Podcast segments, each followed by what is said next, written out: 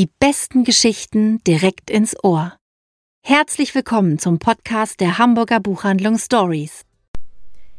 Herzlich willkommen zu einer neuen Ausgabe von Stories.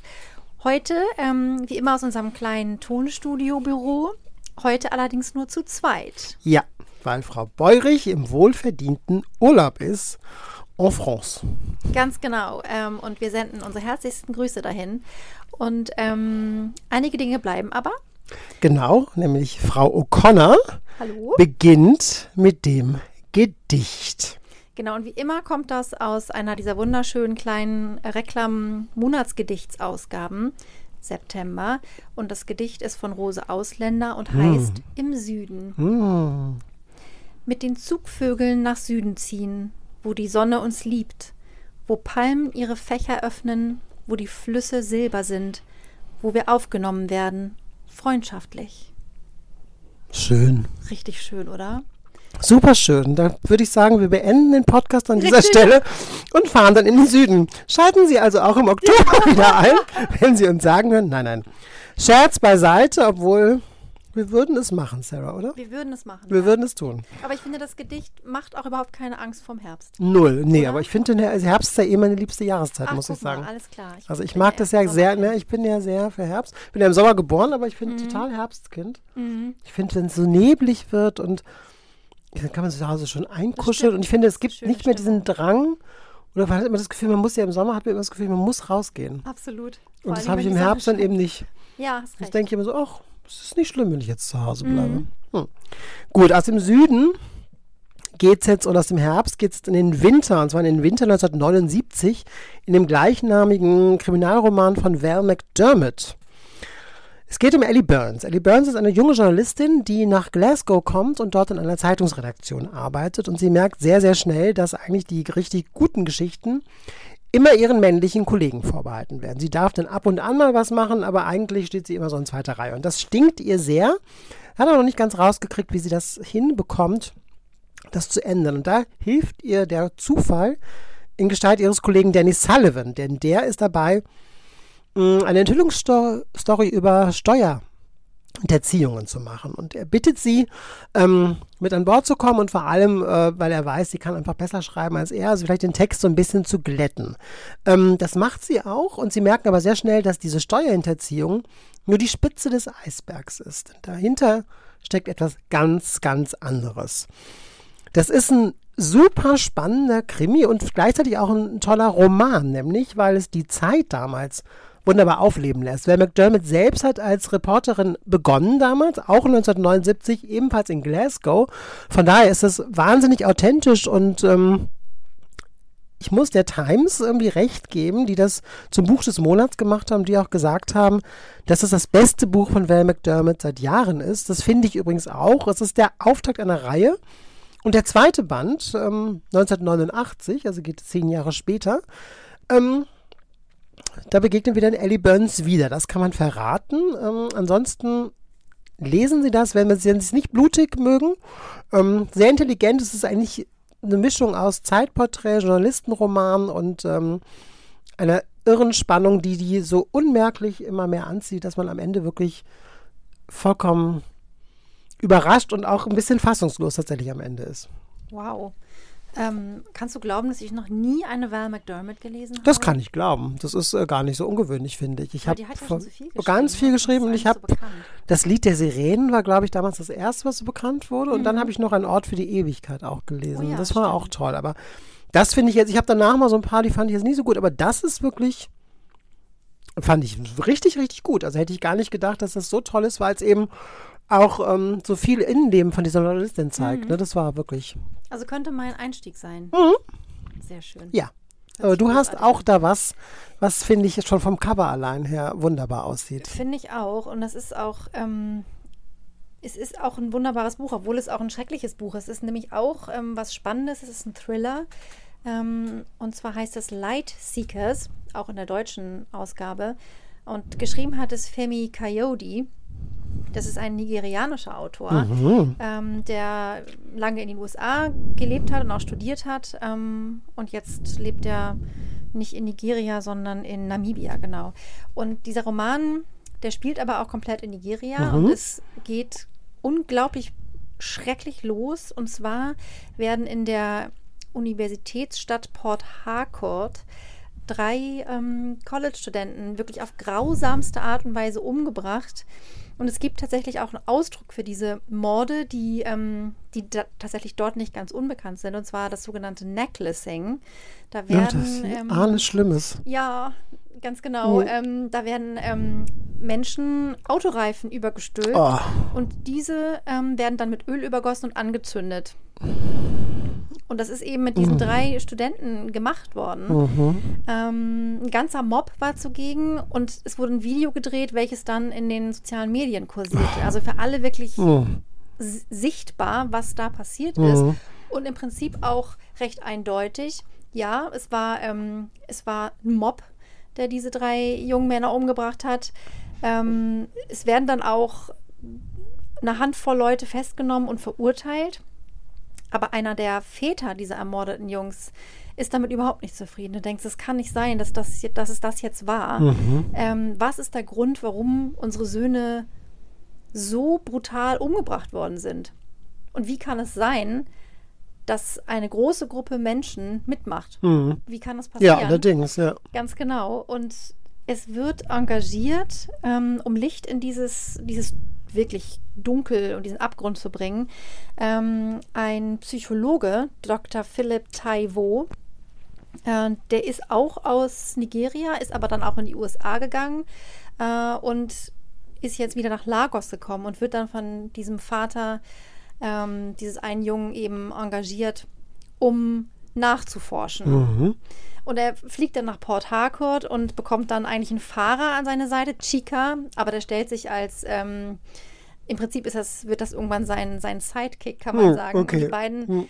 gehen dann den Dingen auf die Spur und ähm, kommen den Dingen auf die Spur und rennen aber ganz schnell gegen so eine richtig große, harte Wand und stellen fest, okay, im Prinzip ist dieser ganze Ort darin verwickelt.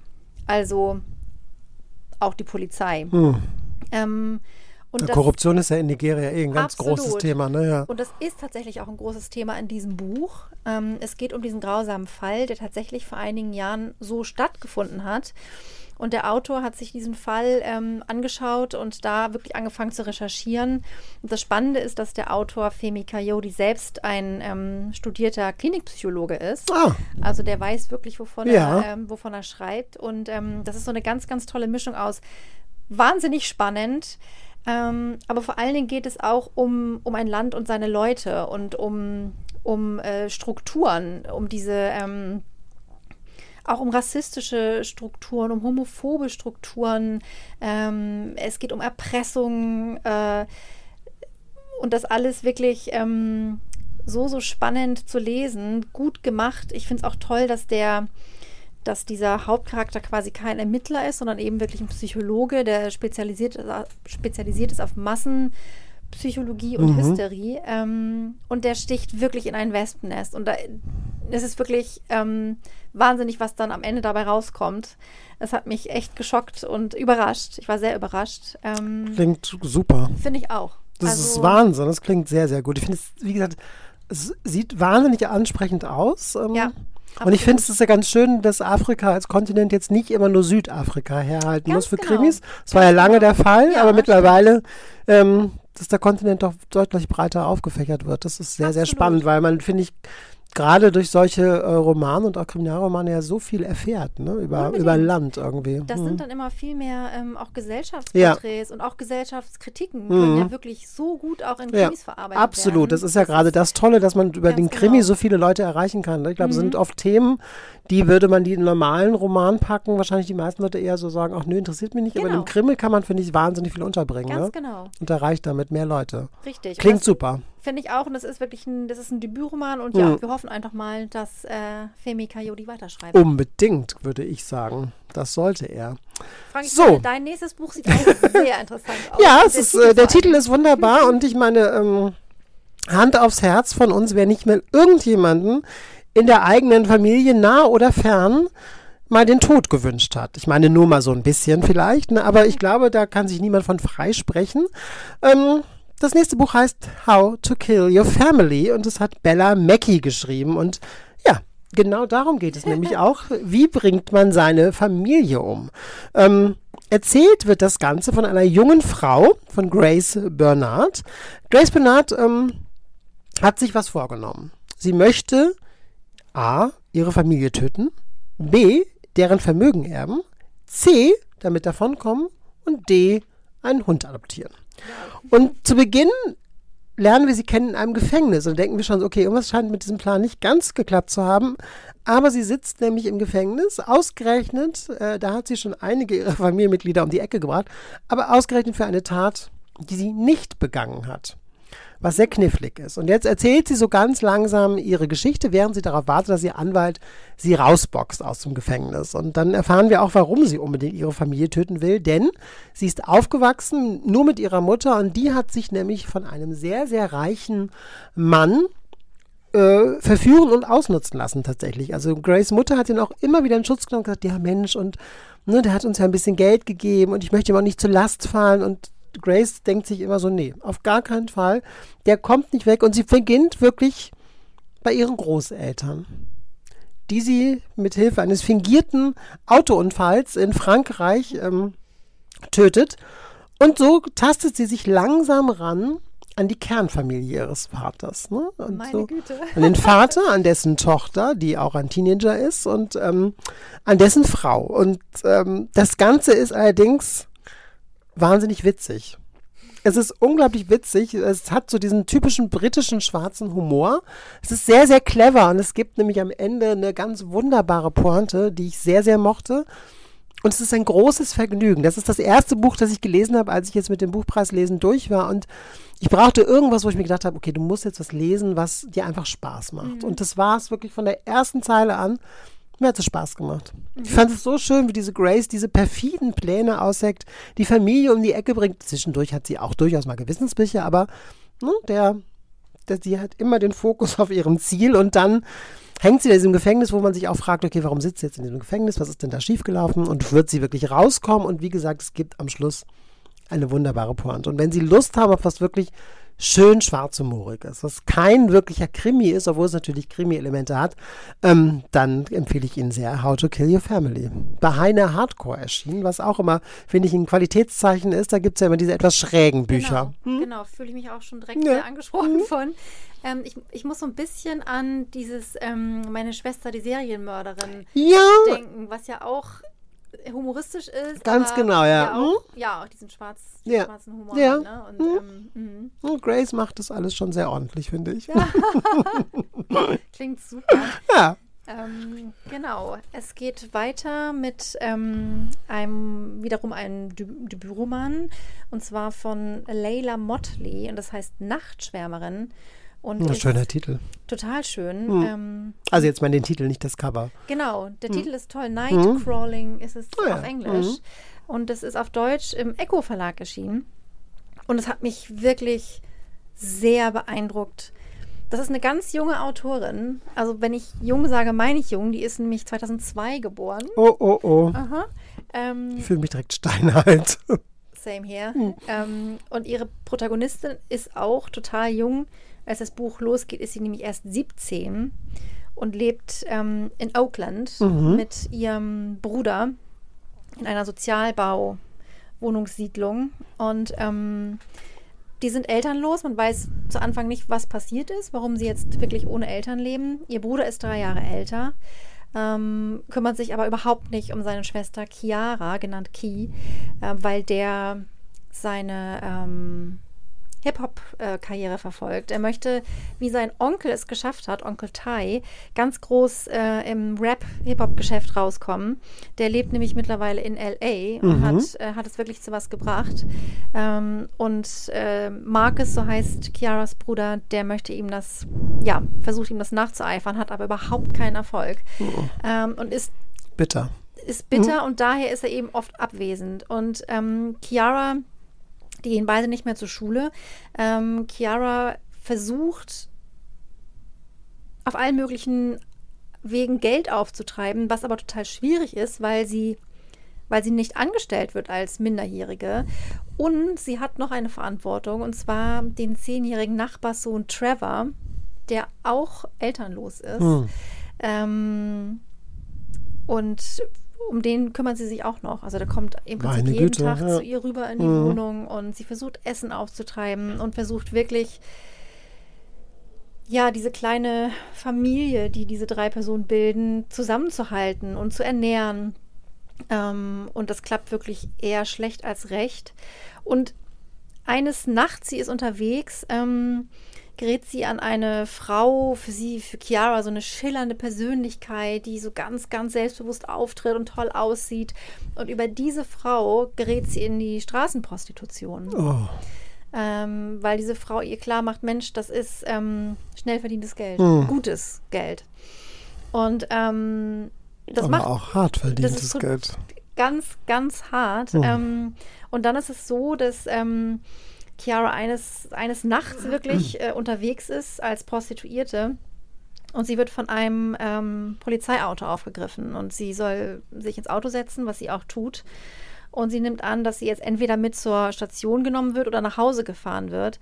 Aber diese Polizisten ähm, nehmen ihre Dienste in Anspruch.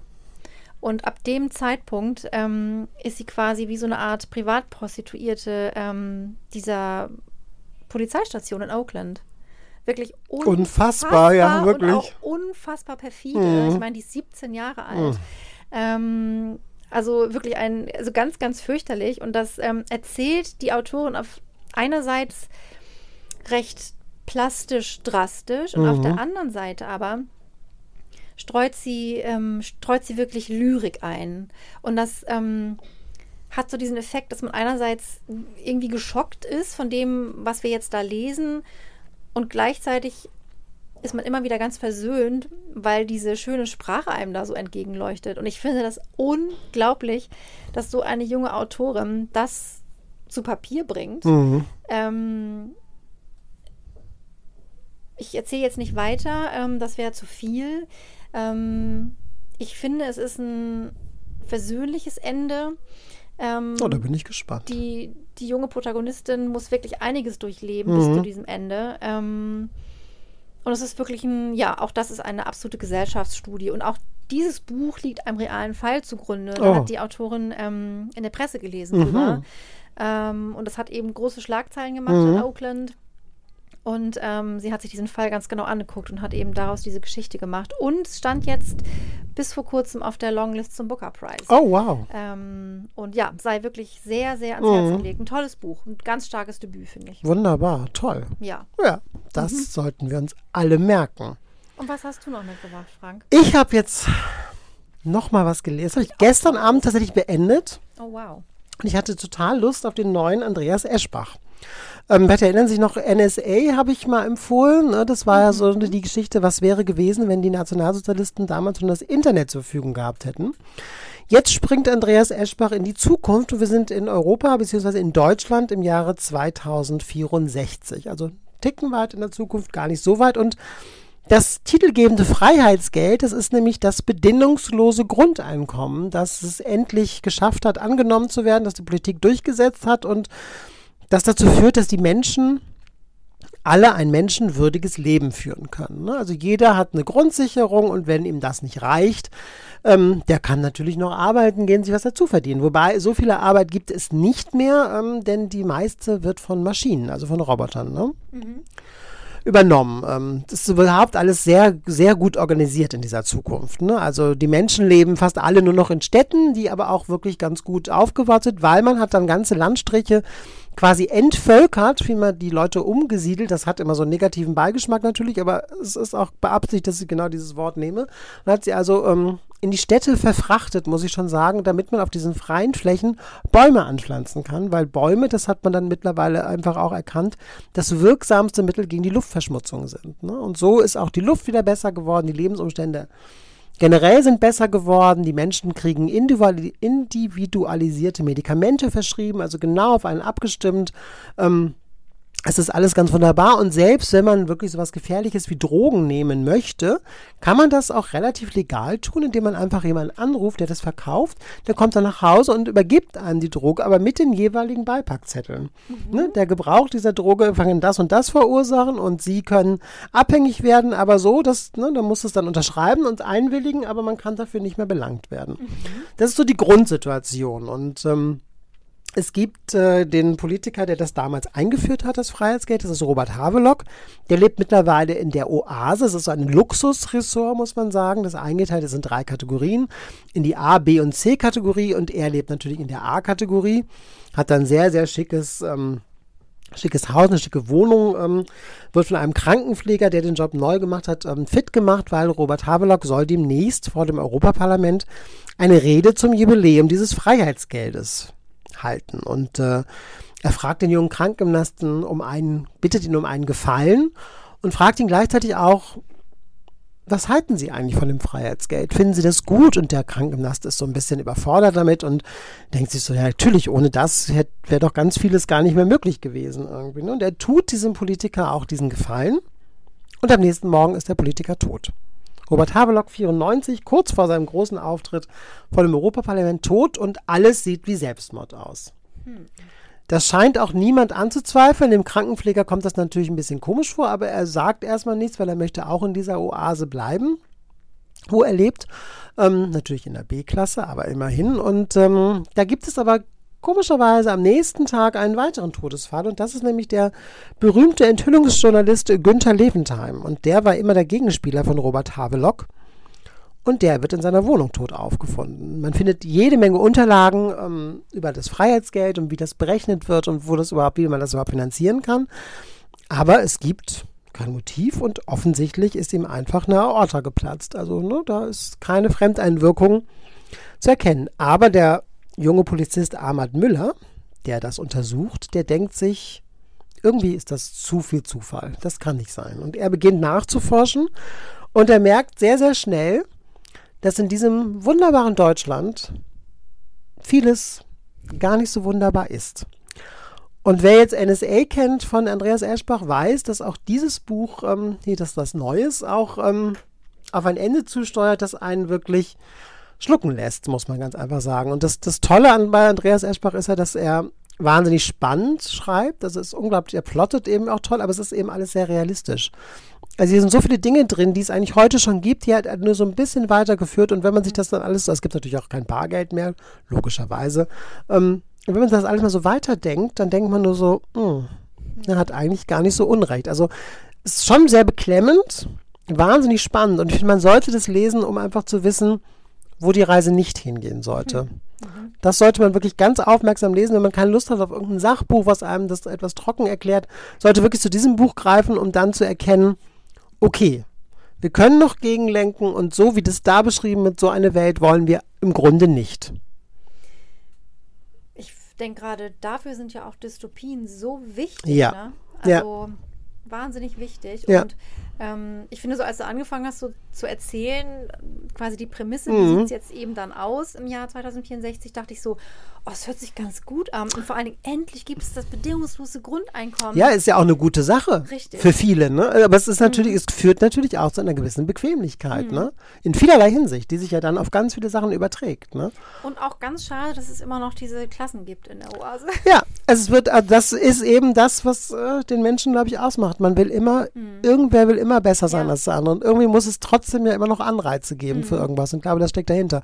Das Tolle ist, dass Eschbach eben, das ist jetzt kein Hochliterat, aber es ist irgendwie höchst vergnüglich zu lesen. Mhm. Ich finde, es macht so einen Spaß, der macht das so gut. Und ich finde, er wird immer so ein bisschen unterschätzt, leider. Und das finde ich so ein bisschen schade, weil er wirklich tolle Gesellschaftskrimis schreibt, die wirklich immer den Fingerzeig auf etwas legen, mhm. was ähm, uns wirklich unter den Nägeln brennt. Also hat ja schon auch Benzin war mal ein Thema in Ausgebrannt zum Beispiel. Der König von Deutschland hat das Wahlsystem so ein bisschen auf den Arm genommen und jetzt, wie gesagt, dieses Freiheitsgeld mit ganz viel drängenden Fragen der Gegenwart. Ähm, tolles Buch. Ja, super. Hört sich wirklich hm. toll an.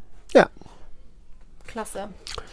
Ähm, ja, wir kommen auch jetzt schon zum letzten Buch. Oh ja, und das finde ich, finde ich jetzt so spannend, was du erzählst, weil als ich letztes Jahr mit Nicole Seifert äh, ihr Buch, äh, über ihr Buch Frauenliteratur gesprochen Ja. habe, haben wir nämlich auch über Ruth Rehmann gesprochen. Guck mal. Und jetzt überlasse ich dir das Wort. Dann kanntest du sie auch einfach früher als ich. Hm. Denn ich kannte Ruth Rehmann nicht, bis ich dieses Buch. Ähm, Ich bin ja auch zehn Jahre älter, Sarah. Ha, da haben wir es. Das ist der Grund, genau. Das ist der. Grund.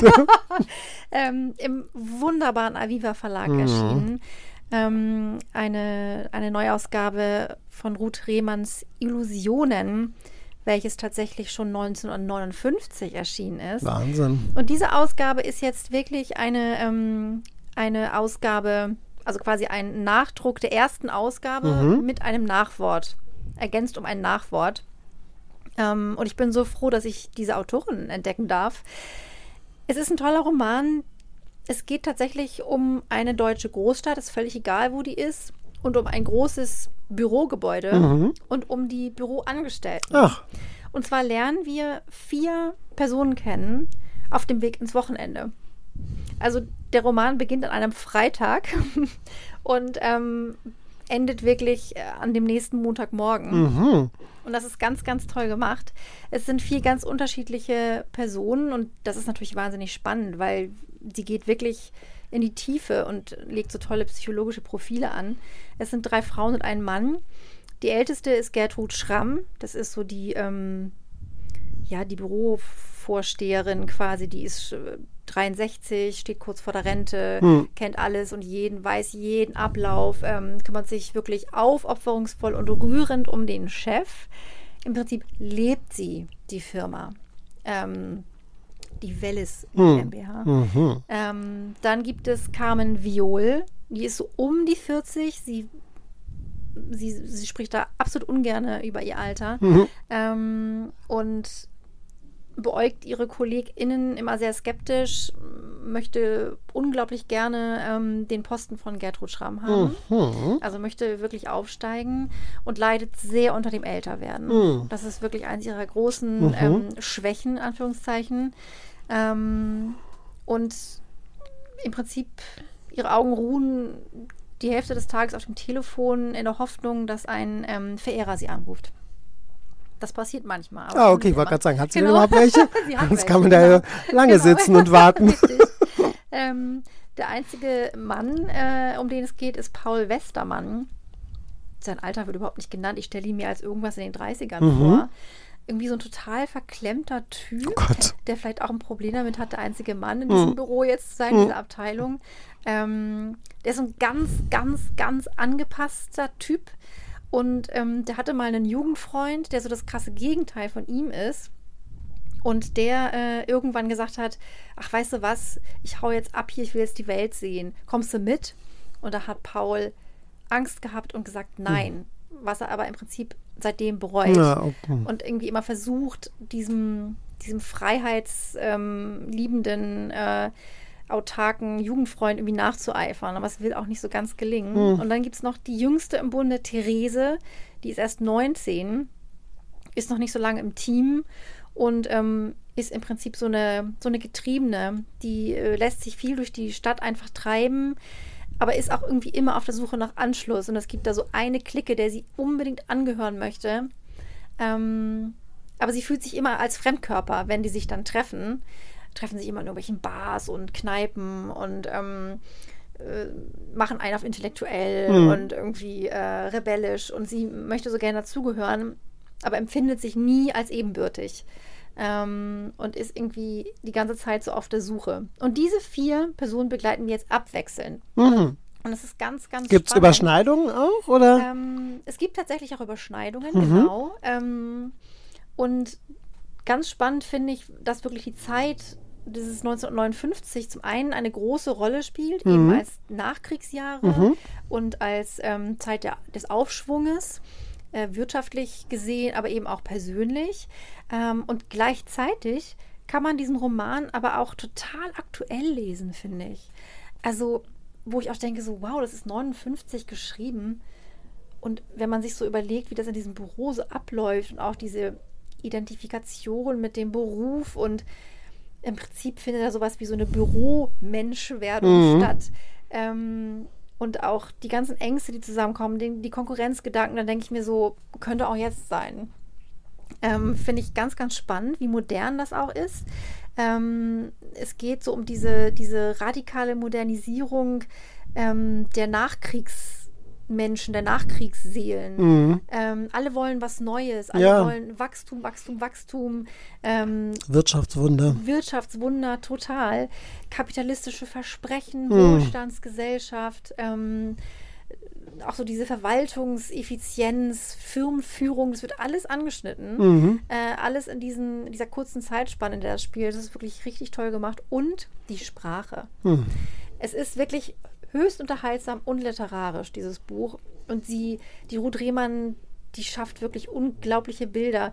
Das hat unsere Kollegin Katja Ja, Schneider wir haben so gerade vorhin, genau. genau Katja hat die ähm, erste Seite aufgeschlagen genau. und nur direkt gesagt, oh, oh. Mhm. Mhm. Und Ja. meinte sie auch, man kann ja überall einfach ausschlagen und findet sowas ganz, ganz Tolles. Ähm, Machen Sie das, so. wenn Sie vorbeikommen. Unbedingt in Illusionen reinlesen. Ähm, es ist wirklich ein ganz, ganz tolles Buch. Um und eine Toll. Autorin, die man unbedingt wiederentdecken sollte. Ja, ne? ja. absolut. Also ich finde, das sind sechs ganz schön gute Bücher. Finde ich auch. Also um uns mal jetzt mal hier richtig zu loben, ich finde, hast das können wir. tolle Sachen ausgesucht, Sarah. Chapeau, Chapeau. Und jetzt müsstest du bitte kurz einen Blick auf den Kalender werfen, um mir zu sagen, wann der nächste Podcast stattfindet. Da sind wir übrigens wieder zu dritt. Ganz genau. Und ich habe schon einen kleinen Blick geworfen. Und zwar am 2. Äh, Oktober Ah. ähm, Da können Sie dann einschalten wieder. ist es wieder soweit. Ja. Ganz genau. Wir freuen uns. Uns drei dann aus unserem berüchtigten Zwergenbüro, irgendwie Genau. aus dem Mini-Büro, wo man genau irgendwie, wo man hier über Kartonagen kurz stolpert und oftmals auch vergisst, den Drucker oder das Telefon Ganz genau. auszustellen. Heute mal nicht und ähm, wir wünschen euch äh, und Ihnen einfach einen schönen Rest September Genau. und freuen uns auf baldiges Wiedersehen. Und einen ganz schönen Start in den Herbst. Ja, das war's. Auf Wiedersehen. Auf? Wiedersehen. Tschüss.